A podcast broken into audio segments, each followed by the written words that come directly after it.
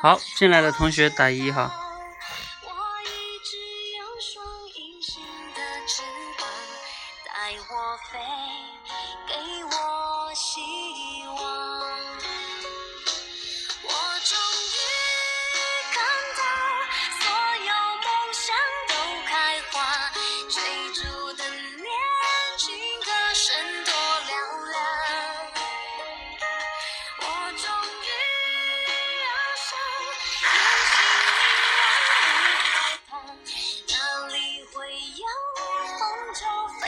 对，这里的应该会比较稳定。嗯、实在不行，以后看来我们还是先用一段荔枝，因为喜马拉雅确实是他们他们这个直播功能是最近刚做的，所以就没那么稳定。好，那连麦吧，那个谁，绿精灵。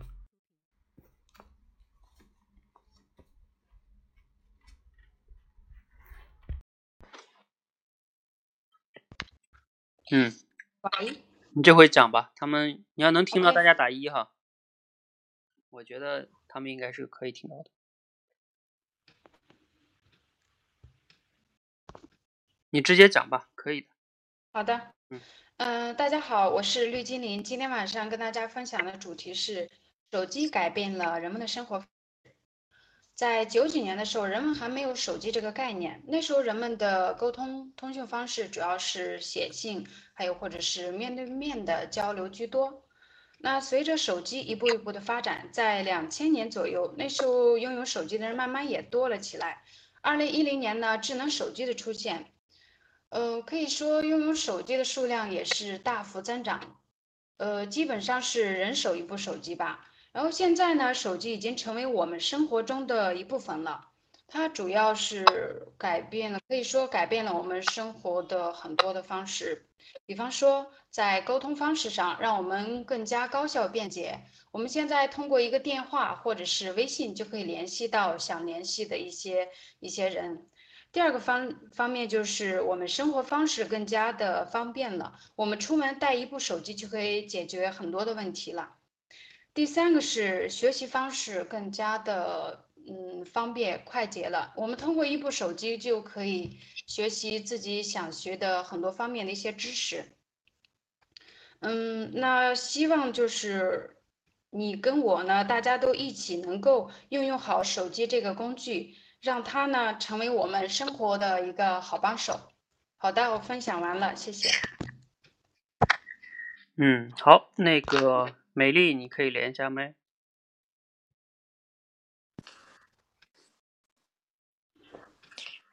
好，好的，听到吗？嗯，啊，好的，谢谢绿精灵同学跟我们分享的，手机改变了我们的生活。呃，我觉得整体的感觉还是非常好的，就是逻辑也比较清晰，然后你划分的也，呃，逻辑上面也比较清楚，呃，语言呢也很流畅，而且讲的是一个，呃，我们每个人都经历过的这样的一种，呃，就是社会发展的状态啊。最后讲。就是提出了呼吁，就是运用好手机，让它成为我们呃生活的好帮手。我觉得整体挺好的，然后继续保持，加油吧。嗯，然后汤姆教练来做补充吧。嗯，好，就是大家讲一二三理论的时候呢，就会比较容易的进入到这种，就是把它划分成三个维度。我说了哈，划分成三个维度，两个维度，这个是没有问题的。首先，这个是一个基础的训练，就是让你去思考这样的一个思考方式。呃，就是让你在训练你这样的一个思考方式。那问题在于什么呢？就是大家也理解，其实你讲小故事跟讲一二三理论会不会冲突呢？你们想象一个问题哈，如果你的一二三理论里边可以有讲故事的那些元素，比如说你可以讲得更生动一些，更有画面感一些，那是不是会更好呢？也就是说，你讲的每一个点哈，比如说你讲的沟通方式，比如说像刚才这个，呃，讲到那个生活方式的时候，绿精灵讲到生活方式的时候，他就说啊，我们现在出门带一部手机就可以解决很多问题了，然后就没了，然后就过去了，是吧？你会发现，你这样的话呢，我们说话有的时候还是希望能给对方、给别人，呃，带来一些真正的影响的。什么意思呢？如果说啊，你比如说拿这个生活方式举例子，你可以讲，嗯，在以前哈，我记得出门这要是不带钱，那可是万万不行的。比如说买个什么都得要有现金，而现在呢，在路边买个呃买块西瓜或者买个红烤红薯，你都可以扫码了。就是你要讲更具体的一些呃对比和场景。那让人们感受到这个手机对这个生活方式的改变的那种切实的那种画面感，而如果你仅仅是从概念上简单说一下呢，也可以，但是就是别人印象就不那么深刻了。希望这点呢大家有理解。嗯，包括你讲三点，甚至如果时间不够的话，你可以就讲两点啊，因为你把这两点都讲透呢，有的时候往往也比你讲三点会好那么一些。好吧，这个是大家可以去讲一二三理论的时候注意的时候哈，就是你在把层次分好了之后，就再琢磨琢磨能不能把每一个层次讲的更透彻一点，呃，因为你毕竟你要讲的太笼统，别人就听完了没什么太大的触动啊。对，所以我说时间如果不大够的话，就是你可以讲成两点，你不一定非得讲三点。就比如说我用手机对大家的影响，我就讲讲对生活方式、对沟通方式，是吧？你那个学习方式可以不写啊，可以先不讲嘛。如果说现在给你五分钟，那你就讲三点嘛。好，这个下一个同学还还有谁了？美丽，你看啊，这个丽尔同学到现在还没没明白呢。我的一二三理论，你们真的要反复听哈。那个是一或者不是二或者三，是二或者三。不是说非得讲三点，讲两点不也行吗？两个维度不也行吗？好，小鱼同学你可以讲了。嗯，好的。我我今天讲的是不可夺走的自由，也是那个一二三理论里边的自由。嗯嗯嗯，这是我搜的一篇文章，然后我把它提炼了一下，就是想让教练帮我点评一下，看一下逻辑上什么问题。好。嗯，我嗯我开始讲。呃，这个作者邱丹在这《不可夺走的自由》这篇文章里边，他提到，大多数人只有一颗渴望自由的心，而不是真正的自由之心。很多人渴望自由呢，嗯，其实啊，是因为是他心里边认同了外界的标准，而且呢也那样去做了，但是结果不太满意，或者说他不太舒服，才去渴望自由的。但是内心呢并不自由。嗯，真正的自由呢，是在当下感受到自由，因为心灵自由了，反而不在乎在哪里。当年呢，被关在监狱里的木心先生，他仍旧会自己画钢琴、弹琴，而且在他手指被折断的情况下，依然洋洋洒洒的写了六十多万字。呃，自由呢，就是你被关着，反而呢，能让你在见，嗯。就是你被关着，就反而让你见证了这个自由，它是不可被夺走的。如果我们在生活当中，嗯，在我们走向工位的时候，在我们接接到这个领导的任务的时候，我们能在这个过程中感受到自由的话呢，那么就没有什么能限制我们，我们就可以像那个道奇青牛的老子一样，看见什么样的风景就享受什么样的风景，而不是去拼命的寻找一个特定的风景。嗯，谢谢，讲完了。嗯，好，呃，美丽同学，你要来反馈一下吗？因为这个比较不大一样。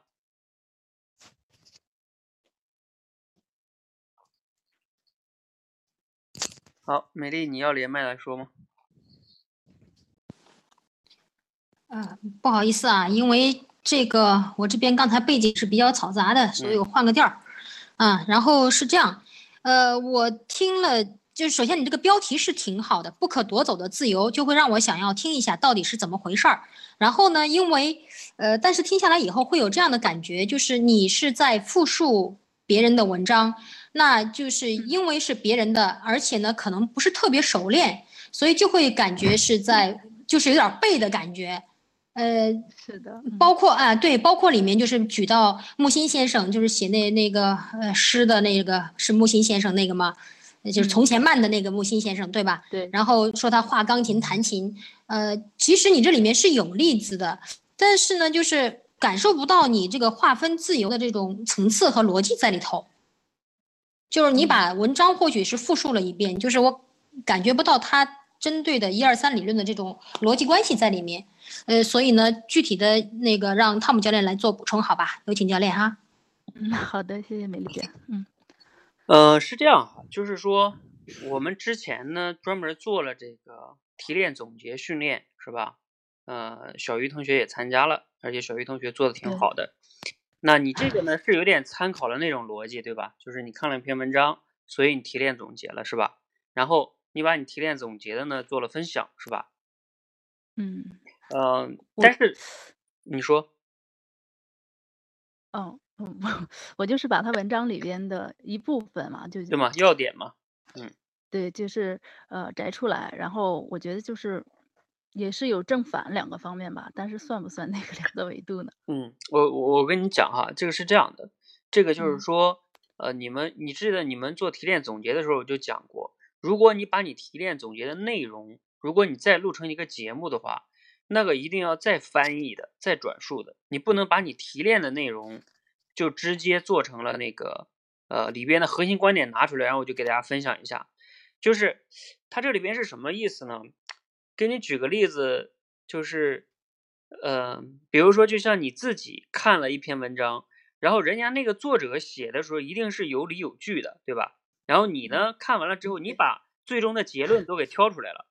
然后你又把这个结论呢，直接差不多是直接转述给第三者，就比如说像我们，我们又没有看那个文章，然后我们听的时候就会觉得跳跃性很大，还有很抽象。那呃，而你会觉得，但我已经把要点给你们提炼出来了呀。问题就在这里，就是你要你比如说你刚才说的木心先生，我就对这个人不了解，那你突然间说了这个东西，我完全没概念，对这个这个例子。就是什么意思呢？你讲话的时候一定要做翻译，你一定要考虑你现在讲的这个逻辑，这听众他听不听得懂，还有他符合听众的逻辑吗？不是说我提炼了就提炼了，呃，你理解我这个逻辑吗？嗯，嗯嗯，大概明白。就是他不能直接说我把这个要点提炼出来，然后给你们分享一下就可以了，一定要就是还是要说咱们之前的那个，比如说。呃，听众的举例子啊，还有形象啊，就这些都还是要有的，就不是说你笼统的讲这个，嗯，好吧，有有有有时间我们在线线下里再沟通，好吧？我们还有一个同学要讲，嗯、好的好的，嗯，小五吗？小五可以连麦哈。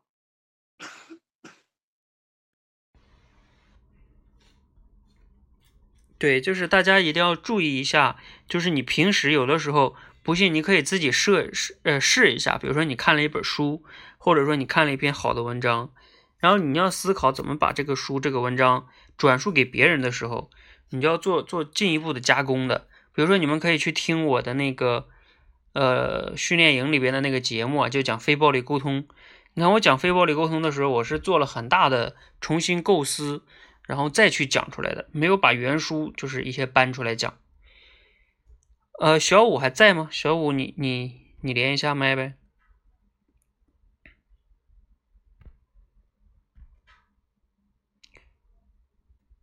小五是那个彼岸的声音吗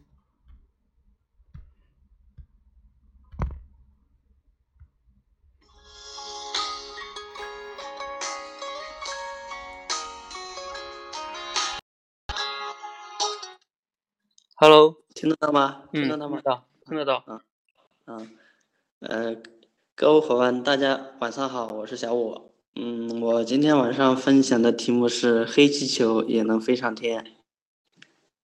呃，一位老人拿着一把五颜六色的气球在卖，每当生意不好的时候，他就放一个只呃很艳丽的气球飞上天，一下子就会吸引很多踊跃的购买者前来购买。老人忙了一会儿，又又放了一一只黑色的气球上去。这时，一位小孩子跑过来，好奇地问道：“老爷爷，为什么黑色的气球也能飞上天啊？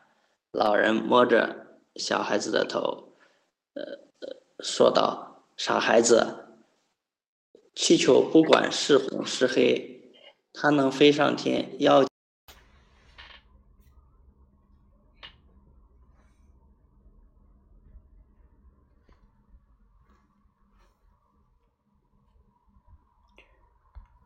呃，我怎么听不到你这个声音了呢？你们能听到我讲话吗？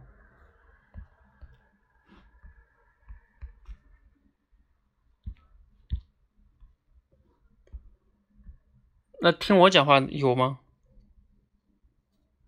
哦，那小五你再再连一下。嗯，他这个好像有时候也会有一点问题，要么就是你自己的，就是小五你的网络有点问题。好，连上了。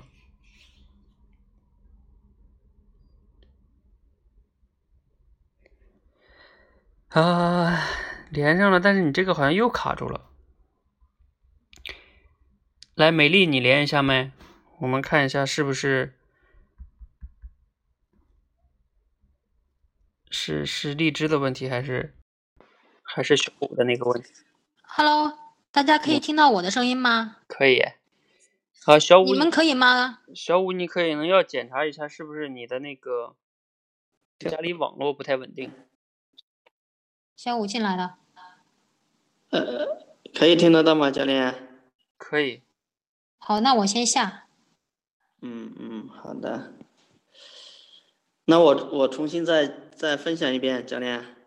你可以讲到后边那块儿就可以了，就是说那个老人跟他解释那块，前面应该都听到了。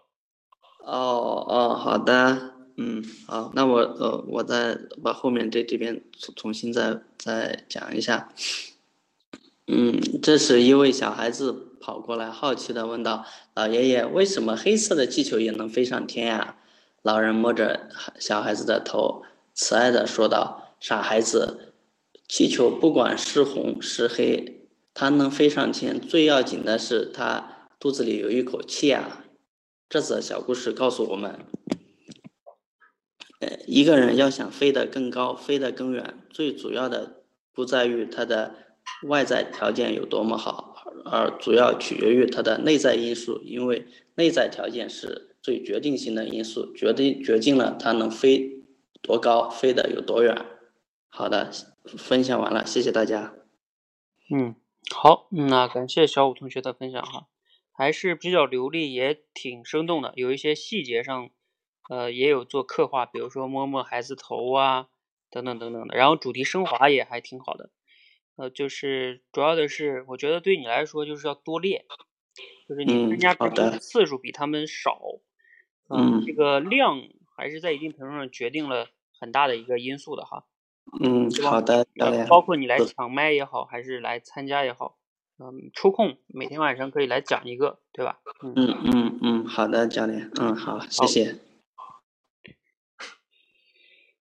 好，那我们今天呢演讲的应该都结束了吧？还有其他的人吗？没有了吧？好，没有了呢。啊，我们还是让大家，刚才我在群里边已经发了哈，我们的关键词今天是孙悟空结婚施工队，然后呢？谈一谈你的这个你构思的脑洞大开吧。啊，丽丽啊，那麦吧。啊，我忘了哈。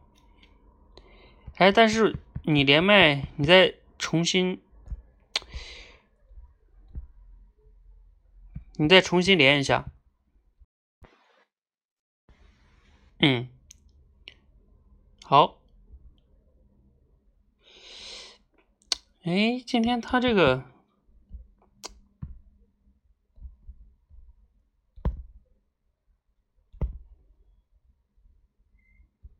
呃，丽丽，你再连一下。今天荔枝也有一点问题，感觉。Hello，嗯，可以讲。啊哈，大家好，我是丽丽。嗯。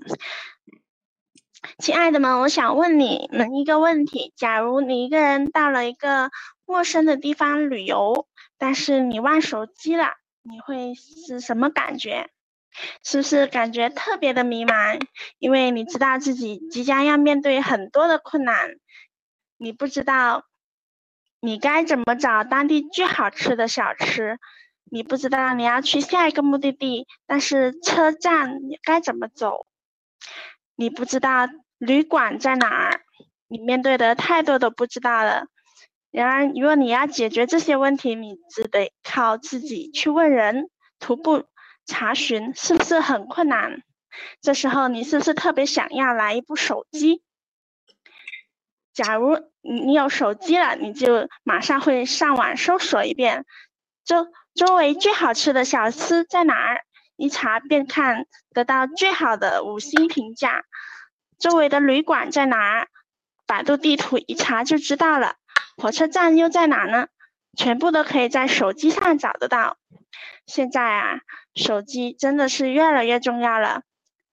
有了手机，它就像是一部高铁，能让我们办事效率高大大的提升。它同时也像是我们的贴身服务员，能无时无刻为我们提供咨询服务。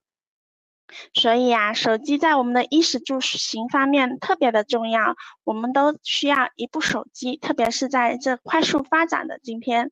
我讲完了，谢谢。嗯，好，丽丽，你今天的就是就是你你的那个标题叫什么呀？哎，你需要一部手机。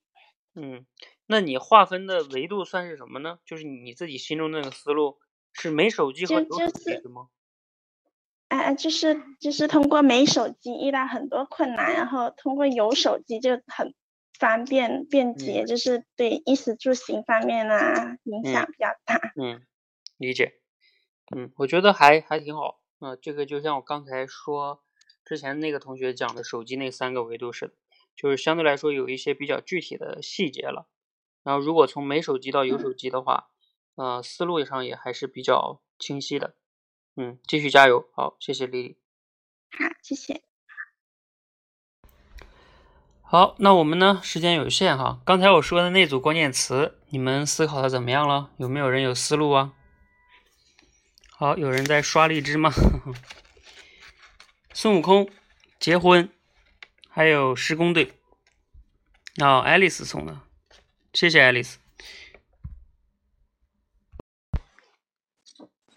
干嘛？喂，好，丽儿同学，你你有思路了？对我稍微讲一下吧。嗯，好。嗯，在一个秋高气爽、风和日丽的一天，有一对新人呢，在郊外的一片草地上举行婚礼。婚礼啊，正当进行到一半，轰隆隆的声音啊传过来，原来一辆推土机开过来了，是怎么一回事情呢？原来啊，旁边是一片拆迁房，其中呢有一个钉子户一直迟迟不肯搬，施工队这天啊就只能来硬的了，先把旁边的房子啊先拆了再说，看这个钉子户啊该怎么办。这边呢在举行婚礼，那边啊却机器轰隆隆的响，这个婚礼呢是无论如何也举行不下去了，所以啊双方就从。对话变成了开骂，又从开骂呢变成了开打，两边的人啊打起来了，呃，抄家伙的抄家伙，呃，那个动手的动手。突然啊，嗯，传出来了一个声音：“不好啦，不好啦！”原来一个人倒在了血泊里面。大家一看，哎呀，不好，原来是新郎。呃，由于啊那个。呃，由于是呃，由于呃伤势过重，新新郎呢就嗯就没气了，新娘啊啊扑倒在地，嚎啕痛哭。呃，大家说这该怎么办呢？呃，明明是很幸福的一件事情，现在呢新郎却没了。呃，不管不。呃，就算孙悟空七十二变也变不出一个新郎来啊！这个这个这个事情呢，给我们带来了一个思考。也许啊，本来是一件可以沟通的事情，结果呢，却酿成了一场呃雪灾。这到底是为什么呢？好，好了，那个感谢丽儿同学的分享哈。嗯，呃，还是要说一下哈，你们好像对“脑洞大开”的理解还是有一点问题。就是，呃，这结尾不是让你说一个道理，也不是说让你跟讲小故事一样编一个故事，然后说明一个主题升华，它是要把这个前边啊构思成一个完整的逻辑，一个场景，或者。说也偏向于故事，结尾是一个主题升华，而你呢，在中间那一块儿就是讲他们两个打起来了，然后呢那块儿花的笔墨太多了，其实呃脑洞大开要求的是这三个词构思出来的那个逻辑啊。然后又用比较简洁的话语去给它表达出来。你刚才讲了至少有差不多两分多钟，呃，其实原则上来说哈，其实能控制在三五十秒都是挺好的。你知道为啥吗？因为脑洞大开，我们训练这个的目的是什么呢？目的是你在跟别人沟通的过程中可以快速抓住话题，并且去提问。那也就意味着什么呢？那也就意味着说，你你去讲话的时候。你要用尽量短的时间去提问，比如说你在跟别人沟通的时候，你问一个问题要讲两分钟才能把那个问题给问出来，对方早就不耐烦了，理解这个意思吧？就是一定要用，其实要用比较简短的时间问出来。当时我们练脑洞大开要求六十秒，只是一方面是符合六十秒这个概念，其实我建议用个三五十秒就能把话题说清楚，逻辑讲明白就挺好的了，啊，不能在中间就是那个故事拖太久。拖太久的话就不太符合了。好，我那个刚才是谁也要讲一下百合是吗？那你连麦吧，你们对比着讲一下，其实会更有感觉。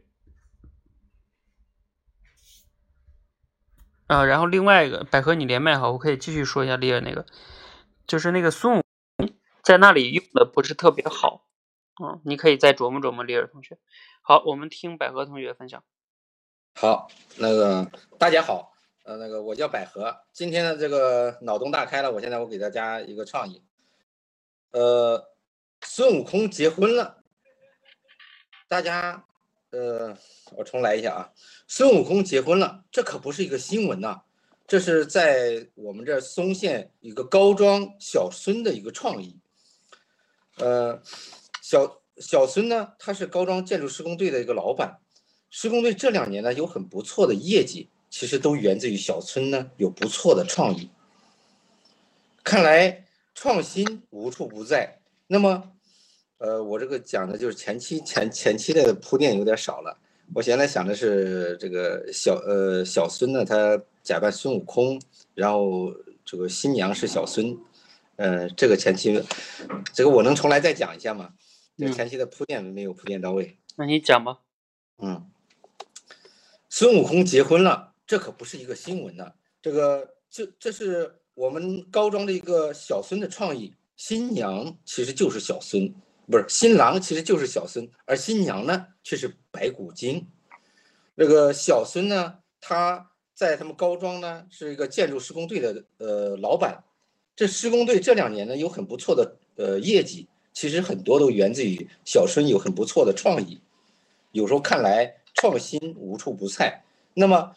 作为我们呃，针对创新这个主题，我们平常应该有这个什么的思维呢？呃，我的思路大概是这样的啊，这个讲的不是太完整。好，呃，这个这个思路和创意呢，还是有一些可可借鉴的地方的，但是有一些地方啊非常牵强。比如说，你把这个孙悟空扮演成孙悟空去结婚，这个倒没有问题。问题在于，这个小孙在施工队里边，就是施工队和这次结婚创意没有联系起来。你只是说这是一个创意的婚礼，但为啥要有这个呢？这个跟施工队有什么关系？能给施工队能带来什么呢？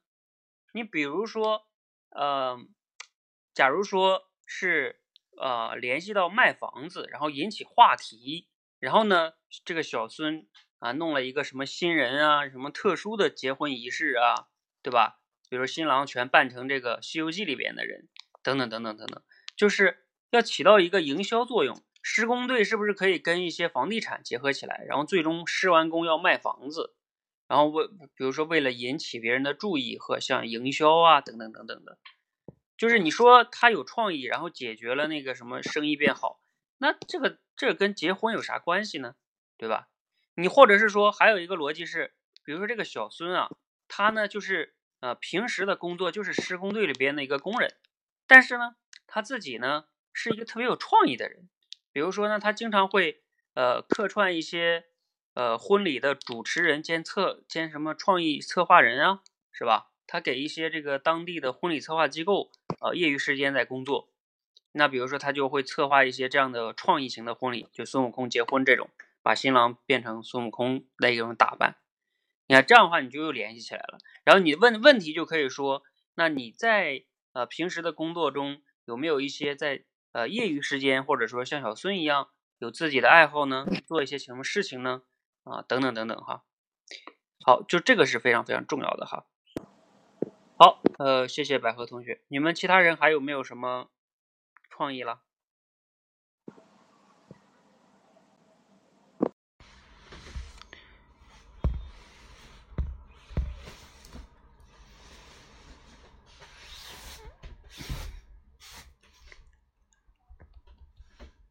呃，我看一下啊，绿精灵有点，你再连一下。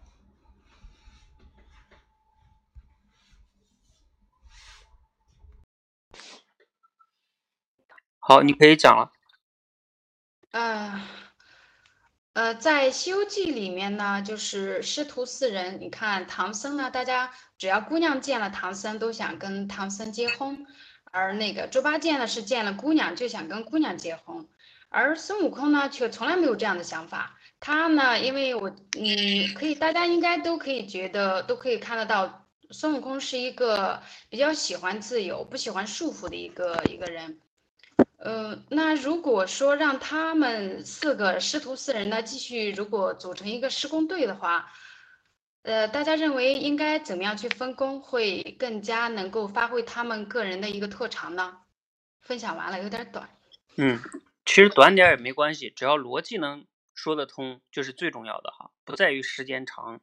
我刚才讲了，其实它是适用于沟通的过程中的，就是时间短一点，其实更好。主要是在于你的逻辑是否牵强。比如说刚才听下来呢，呃，前边那块儿其实挺有意思的，就是说啊，任何女孩都要跟唐僧结婚，猪八戒呢跟任何女孩都想结婚，而孙悟空呢不想。啊，其实这个就挺有意思的，把《西游记》里边的一些逻辑给讲出来了。那这个就是大家想到一个关键词，你会发现你能不能把那个关键词背后的一些逻辑给说出来。然后你这个逻辑很好，但是问题在于。你刚才一下直接切到了这个，就是如果在施工队里边去分工，师徒四人怎么分工，就显得，呃，那这个分工跟他们一个爱自由，一个爱，就是比如说谁都喜欢唐僧，还有这个这个猪八戒哪个女的都喜欢，然后孙悟空喜欢自由，这个跟施工队的工作逻辑分工上，因为比如说施工队到底有哪些工作呢？是吧？就是，对对对对对，就是你不太好说那个逻辑里边跟这个逻辑有什么可以相似的地方，呃，除非是说什么呢？你这里边就反正就是这个施工队，你还是比较牵强的拉进来了，对吧？啊，好，对对对，你要是说讲逻辑，对你要是这么放进来的话，就相当于说你把施工队换成比如说一个什么呃工作室也可以是吧？你把施工队换成一个建筑队也可以。就完全没有跟施工队有什么任何的关系，啊，这个是比较牵强拉到一起了，嗯，你可以再琢磨琢磨啊，当然了，时间有限，啊，你可以再琢磨琢磨。好的，好，谢谢教练。就是前面那一块儿，呃，说他们三个人对结婚的态度，呃，其实不大一样，挺有意思的。而这个怎么跟施工队联系起来呢？呃，就这个点上你要琢磨琢磨。其他人还有没有什么要好的创意要分享了？其实这个时候挺练脑洞的哈，包括逻辑啊，以及你的联想能力啊。呃，你比如说像之前那个同学是啊，丽尔同学说的那个，呃，就施工队结婚现场的那个，你那个逻辑哈，我可以给你们点一下，就是比如说一个新人在那儿结婚，然后突然间旁边就有施工队了。这就产生了矛盾和冲突，对不对？那这个时候你刚才引到了是什么呢？他们这双方大打出手，打起来了，而且还把新郎打死了。那如果这个时候换一个的话，呃，新郎过去，新郎或者说新郎的家人过去沟通，还解决不了。这个时候呢，新郎特别着急呀，是吧？啊，他特别希望自己能变成孙悟空，有孙悟空的七十二变的本领，要么呢把施工队变走，要么呢把婚礼现场变走，要么呢就把这个婚礼给他隔绝起来啊，变出一个那种就是隔隔音的那种大棚一样，把自己隔起来啊，这样的话，总之了，就是希望自己有七十二变，那该多好。那可惜啊，他不是孙悟空。那如果你是新郎的这个家人或者朋友，你能怎么帮助他呢？你能去怎么去解决这个问题呢？你看哈，这样的话就是，首先人在这种情况下着急的情况下，是不是有时候会有幻想？那这个幻想是合理的吧？那同时呢，呃，当然了，现实并不是，现实是你没有这个法力，那你就可以提问了嘛？怎么能解决这个矛盾呢？嗯，就这样的话逻辑就会好一些。你们可以再琢磨琢磨，其实就是在同样一组词，你不断的从不同的维度去思考，才会把你的脑子练得越来越活哈。呃，快快再想想，我也再想想哈。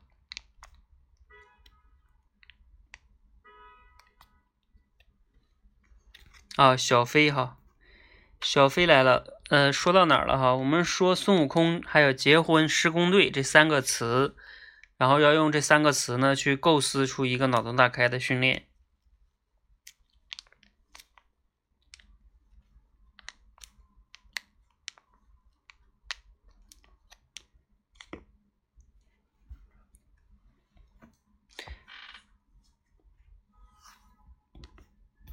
来，我们最后再用这组词想一个不同的逻辑的哈，我们一起来想哈。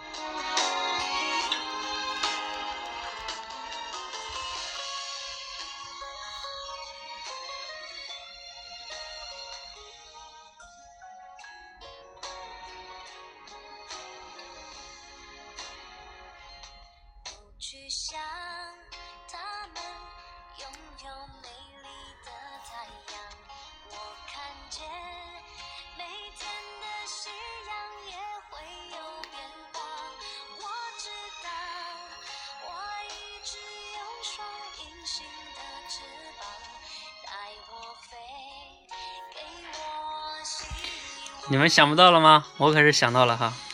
来来来，丽丽连麦。Hello，教练。嗯。试一下，就是，哎，新娘跟新郎要结婚了，新郎是施工队的，然后新郎呢想到了一个特别创意的婚礼，就是他他跟他工友们开着施工队的车。一排一排的几百米长，然后去迎接新娘，然后新娘就坐着施工队的车，哎，然后举行了他们的婚礼啦。如果如果你是嗯婚礼策划的一员，你拥有孙悟空七十二变的那个创意的话，你还会想出什么样的创意婚礼呢？啊，讲完了。嗯。好，前面那块呢还是挺符合逻辑的，就是因为他是施工队的嘛，他的朋友们呢就用这个来去接亲，这个还是有一定创意的。有一点，孙悟空也是说孙悟空有七十二变，七十二变跟创意有时候还是不一样的，就是七十二变是一种，就是从神奇的能力，对吧？他能把一些东西瞬间改变，但创意还不是，创意是说他能想出一些非常规的想法，对吧？这个是不一样的。嗯，就这个逻辑上是有点问题的。嗯嗯，好，你可以再琢磨琢磨，最后就是刚才说那个逻辑。好，啊，呃，绿精灵可以可以啊，再讲啊，我们允许一个人多次讲啊，这才是锻炼嘛。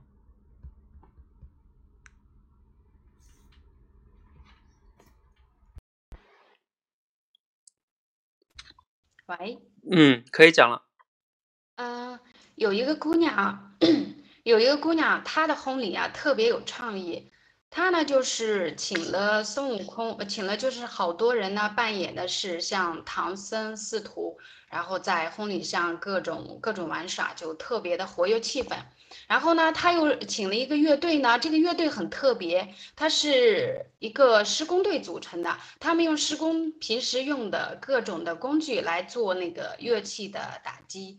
所以呢，就是在现在的一个比较流行的现代的时呃婚礼的这样一个时代呢，这也算是一个给人们的一个生活上添了一点点的呃创新或者是喜悦啊。问的问题，嗯，不知道如果呃，嗯，不知道如果自己呃。来设计这样一场婚礼的话，你有没有一个什么样一个就是更加创新的一个点子呢？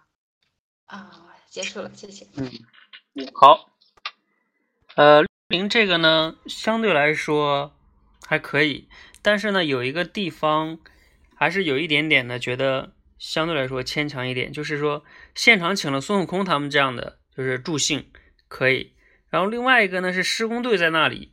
就是施工队在那里去，在现场的话，好像和孙悟空他不是特别的，就是不是特别搭，理解吧？就是你想象那个画面，你就会觉得硬把他们放到一起，有那么一点牵强。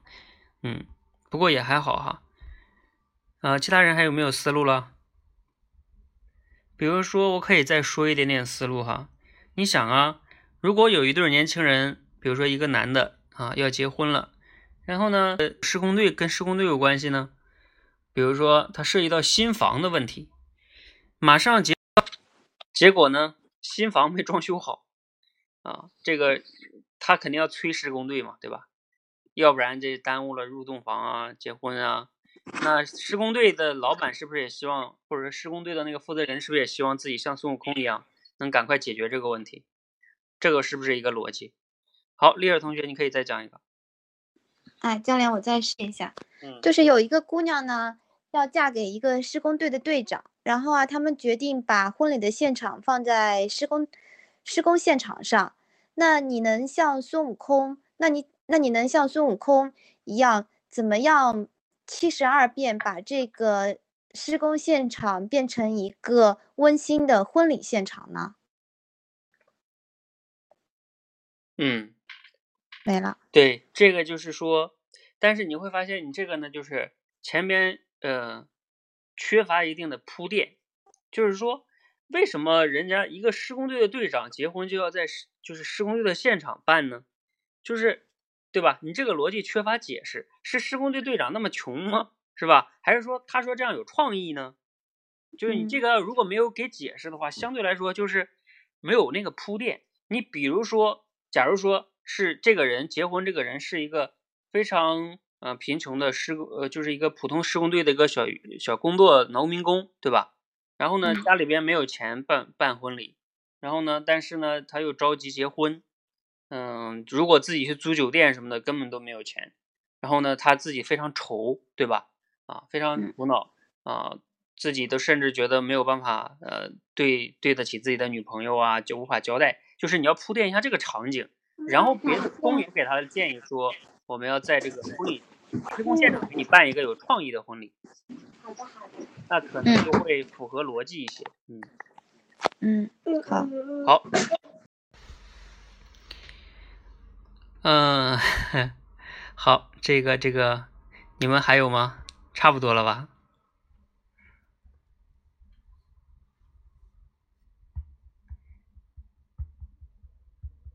大体上就这样哈，咱们今天这组词呢就先到这儿。你们有没有其他的问题要问的哈？这个，然后另外一个，我那里边给你们准备了二十一组词呢哈，你们可以去呃练了。其实练这个脑洞大开还是挺有意思的，有的时候你们不觉得比那个一二三理论还有意思？其实。好，如果没有问题的同学呢，可以打六六六哈，咱们你们就可以退出了。有问题的可以留在这儿，或者问我，或者怎么样的。啊，没有问题的呢，就赶快去练。啊，对了，嗯，明天的那个直播视频直播，你们应该是有报名的了，对不对？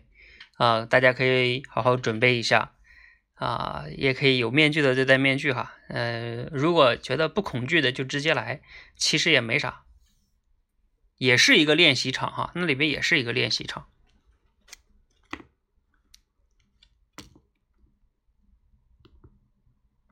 只是一种形式不大一样而已。好大家如果没有问题咱们就今天到这里。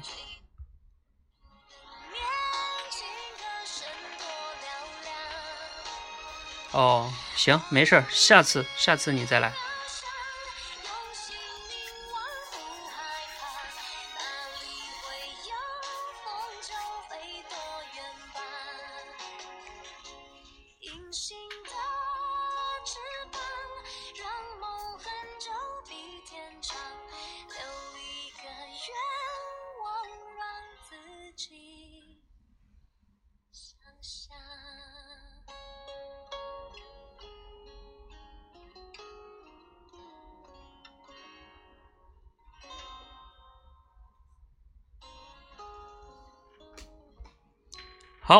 那我们下线了哈谢谢大家。